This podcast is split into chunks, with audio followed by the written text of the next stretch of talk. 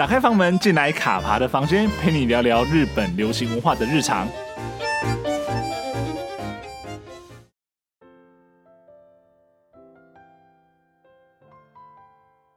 Hello，我是卡爬。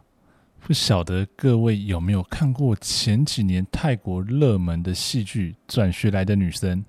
这部作品真的是红到像我自己这种本来不会看泰剧的人都被推坑的神奇作品哦。因为我想一下，我上次看的泰剧可能已经是《模范生》了吧，而且那应该是电影。而且看到这部作品，那个时候是完全没有感受到任何语言或文化上的隔阂。那在很短的时间内呢，就把这一套作品给看完了。而整部作品呢，就是以一个转学生纳诺，他用奇幻惊悚的方式介入了不同学校存在的一些问题哦。那表现出呢，当今社会中呢存在校园中的各种议题。只不过虽然说它是以泰国的学校为背景啦，但是呢，不论是霸凌啦、升学主义、权势性侵或者是约会强暴呢，其实这些问题都是跨文化的哦。其实，在很多的社会很多的国家里面都是存在的哦，所以其实看到这样的故事架构、这样的选题呢，都是能够理解或感受了。而转学来的女生呢，她是以单元剧的方式进行，那每一集大概四十五分钟左右，所以真的超级适合我这种已经适应了日剧篇幅和节奏的人哦。所以呢，每一集的故事主题都各不相同，但是呢，其实基本上不离罪与罚这个命题。而且必须讲，当时在看这个作品的时候，由于它是单元剧的进行方式哦，所以呢，时时会有种在看《世界奇妙物语》的感觉哦。因为其实里面很多的故事的铺陈呢，或者说很多故事呈现的方式呢，它都有一些很奇幻的元素在里面哦，所以就真的蛮像当时在有时候在看《世界奇妙物语》里面的一些特别的故事一样。我想讲到这里呢，可能会有些听众呢会稍微看一下手机啦，或者是看一下电脑荧幕啦。确认一下你是不是播错节目？那请大家不要怀疑，你现在收听的呢是卡爬的房间没有错。那之所以呢会用转学来的女生作为今天的开场，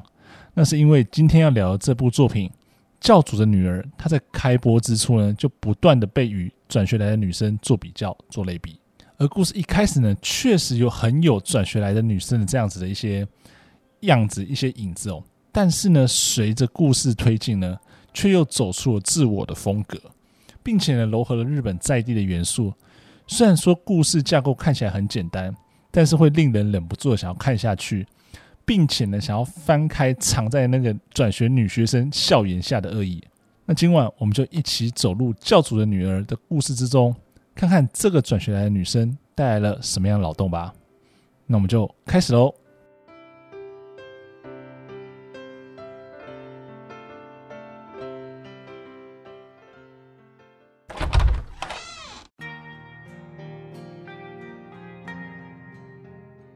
切沉迷的转学来的女学生呢，用了令人瞠目结舌的手段呢，将存在校园里的劣迹一点一点的铲除。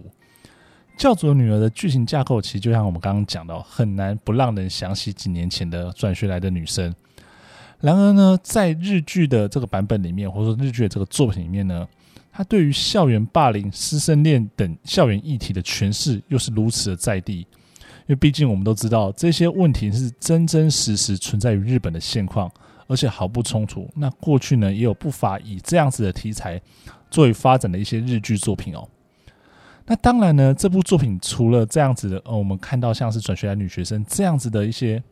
题材之外呢，还有一个从剧名到剧情都不断暗示的故事线，那就是新兴宗教。那讲到新兴宗教这个词呢，它就是一个非常具有日本特色的元素哦。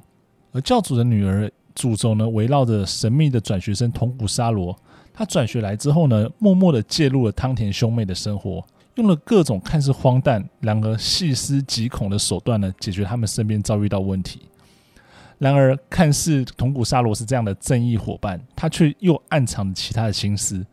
在取得两人信任的同时呢，似乎也一步步地朝着自己的真实目的前进走。而我们刚刚前面提到啊，故事当中有新兴宗教这个故事线，而汤田兄妹的父亲呢，他作为记者，曾经深入调查这个新兴宗教的教主，并且因为他的报道呢，使教主被逮捕，那整个宗教被瓦解。那我们现在再回头想想，加上了教主的女儿这个关键字，种种的蛛丝马迹似乎都指向了沙罗他诸多的行动的目标，可能就是汤田兄妹的父亲哦。虽然说呢，日剧里面非常非常多这种喜欢误导的一些元素在里面，但是呢，或许呢也也还有更多的一些片段没有被揭露。可是呢，光是用想象的这样的一些剧情线、这样故事呢，就已经令人发冷哦。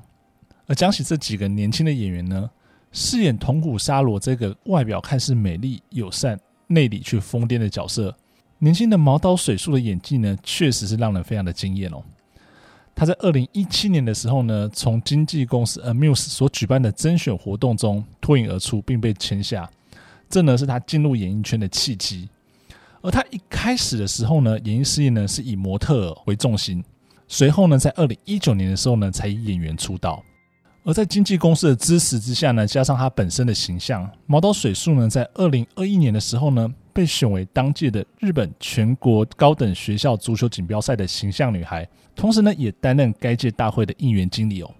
那讲到这一个职位呢，其实过去曾经担任过这个职位的女星呢，包括像是堀北真希啦、新垣结衣、川口春奈、永野芽郁、清原果耶、生七菜、广濑爱丽丝与广濑铃等人哦。其实讲出这些名字呢，大家就不难发现哦，能够拿到这个位置的这个。女星呢，基本上来说都是被事务所看好，或者说都相对有更多的资源。那目前呢，也都已经是在日本演艺圈有一席之地。虽然说呢，有的人可能已经隐退了，有的人目前的重心可能放在家庭，但是呢，还在线上的这些演员们呢，他们的表现呢，或者他们未来的一些发展呢，都是有目共睹的哦。所以这些珠玉在前，不难看得出毛岛水树呢，他未来呢，其实也是备受期待的。而至于呢，饰演妹妹汤田一季卡的丰岛花呢，我相信台湾的观众朋友可能更加熟悉哦。她是童星出身，那一岁的时候呢，就以婴儿模特儿的身份呢开始艺能活动，并在五岁的时候正式演员出道。早期在非常非常多的戏剧作品中担任子役演员，例如呢像是 NHK 的晨间剧《小孩女》与多谢款待，还有像是《昼颜》啊、《窗边的小豆豆》等，都有她的一些演出哦。那近期呢，台湾观众可能更加有印象的呢，算是大豆田永久子与三名前夫中，他饰演大豆田的女儿乌达。那丰岛花呢，他对于不同角色的诠释能力呢，其实就在这样子一次次的演出里面不断的被印证哦。那其实这边想要再打个岔哦，丰岛花他前几年呢，呃，客串了一部戏剧作品叫做《死役所》，他在里面呢演出了一个因为车祸而死亡的一个女孩子哦。那他这部戏里面的演出，其实真是让人非常非常的惊艳，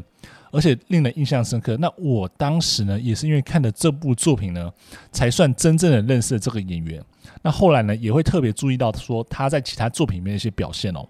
所以呢，其实蛮推荐大家，如果有机会的话呢，可以回去看看这一部呃由松冈昌宏主演的《死役所》。剧中呢，另外一个要角呢，就是饰演哥哥的汤田一真的藤原大佑。那藤原大佑呢，跟我们前面讲到的毛岛水树同样呢，来自于大手事务所 Amuse 哦。那顺带一提，丰岛花的事务所呢，则是新城。那讲到这里呢，你看，不论是 Amuse 啊，或是新城呢，基本上呢，都是日本非常具有影响力的大型事务所。那把他们凑在一起呢，就不难看出这部作品的新度啦，以及事务所与制作单位重视的程度哦。那藤原大佑呢，他的演艺资历相对比较浅一点哦。他是在二零一九年的时候呢，经由亲友向 Amuse 投递资料，而获得了甄选的机会，并且呢，在参与甄选之后呢，顺利的出道了。那蛮有趣的一点啊，是在出道之前呢，藤原大佑呢，曾经四次在竹下通被星探搭讪，不过呢，他都婉拒了。那由于呢，他的出道时间其实比较短哦，加上说中间遇到了 COVID-19 的疫情，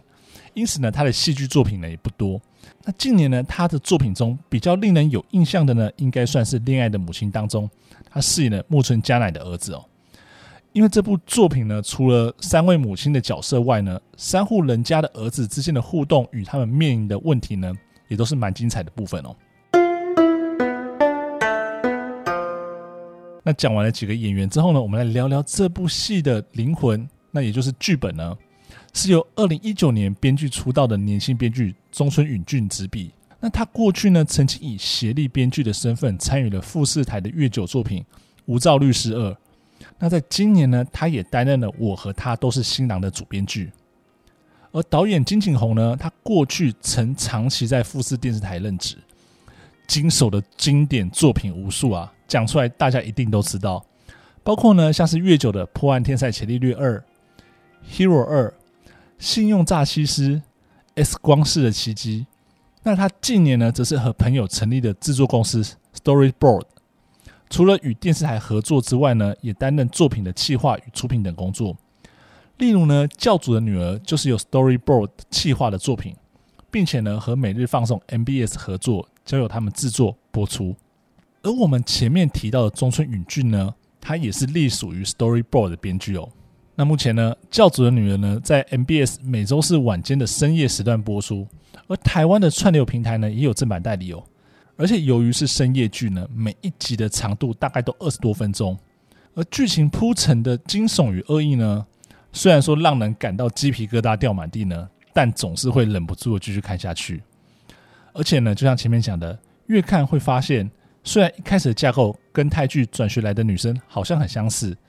但是呢，实际的内里却是截然不同。而且呢，是一个专属于日本才会有的故事。同时，年轻的演员的表现呢，一样是不容小觑的哦。